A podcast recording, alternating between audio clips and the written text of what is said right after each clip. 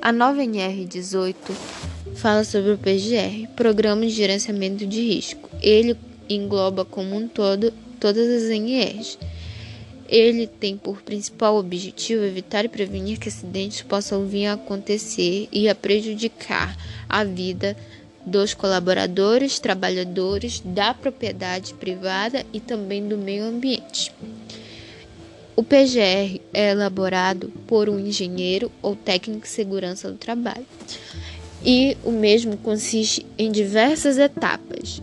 A primeira delas é a antecipação e identificação dos fatores de risco, com base em informações do mapa de risco elaborado pela Simpani.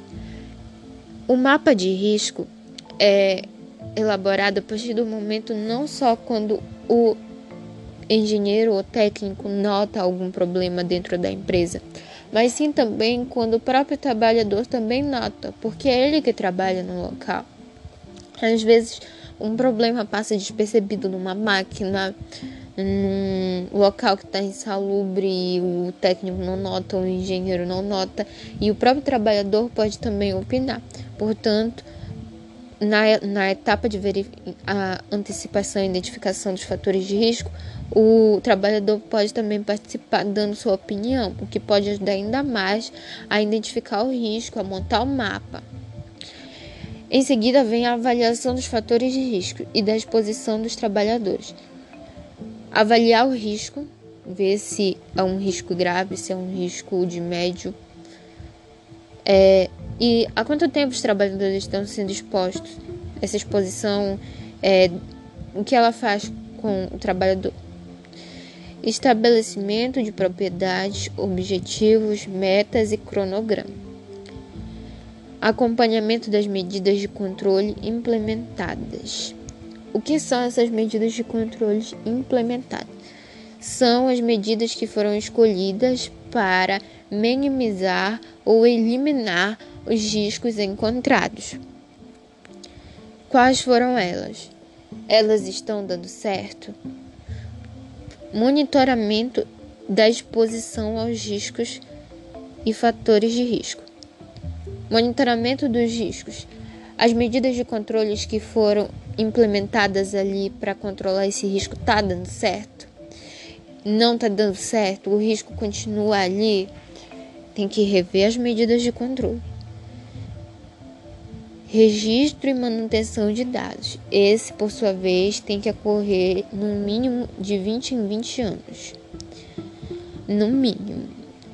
Análise crítica do PGR. Ela deve ocorrer no mínimo uma vez no ano, dependendo da situação do trabalho.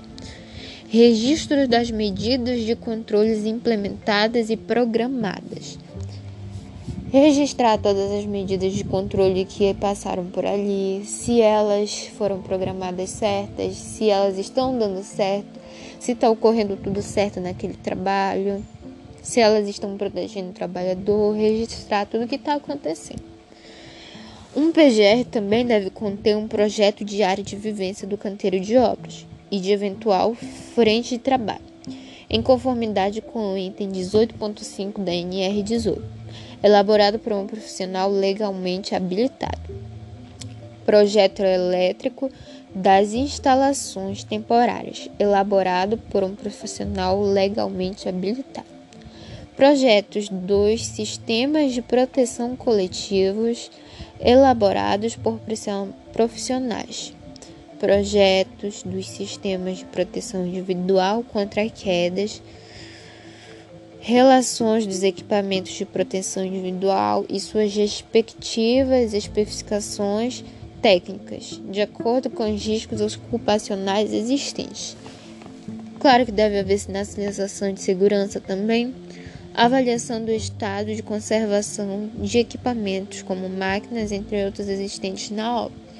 Tem sempre que haver tanto das máquinas quanto dos DPIs e quanto dos equipamentos de proteção coletivos. Por quê?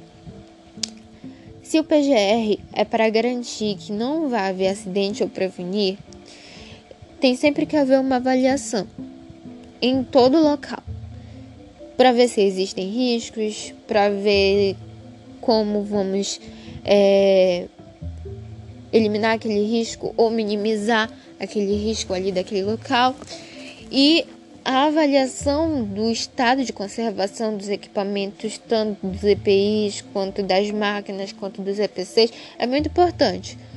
Porque a partir do momento que um trabalhador está ali, se tem um, ele tem um EPI, é, vai prevenir a dele? Vai, mas Cadê o EPC? Ele está em bom estado? Vai garantir a segurança dele? E se vier ocorrer algum acidente, vai proteger ele? Vai evitar que aquele acidente ocorra?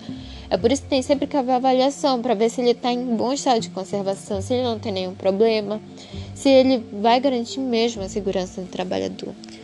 Um dos primeiros e talvez mais importantes etapas do PGR é um conjunto de ações de planejamento em execução controle de controle, que devem abranger todas as fases da obra desde a terraplanagem do terreno até o acabamento, como por exemplo pintura externa ou instalação de revestimentos em alturas elevadas, tendo que abordar todas as fases do documento sem vigência do início ao fim da obra, geralmente sendo realizado apenas antes do início da construção. Portanto, é muito importante atualizá-lo sempre que houver alguma mudança em relação aos planos iniciais.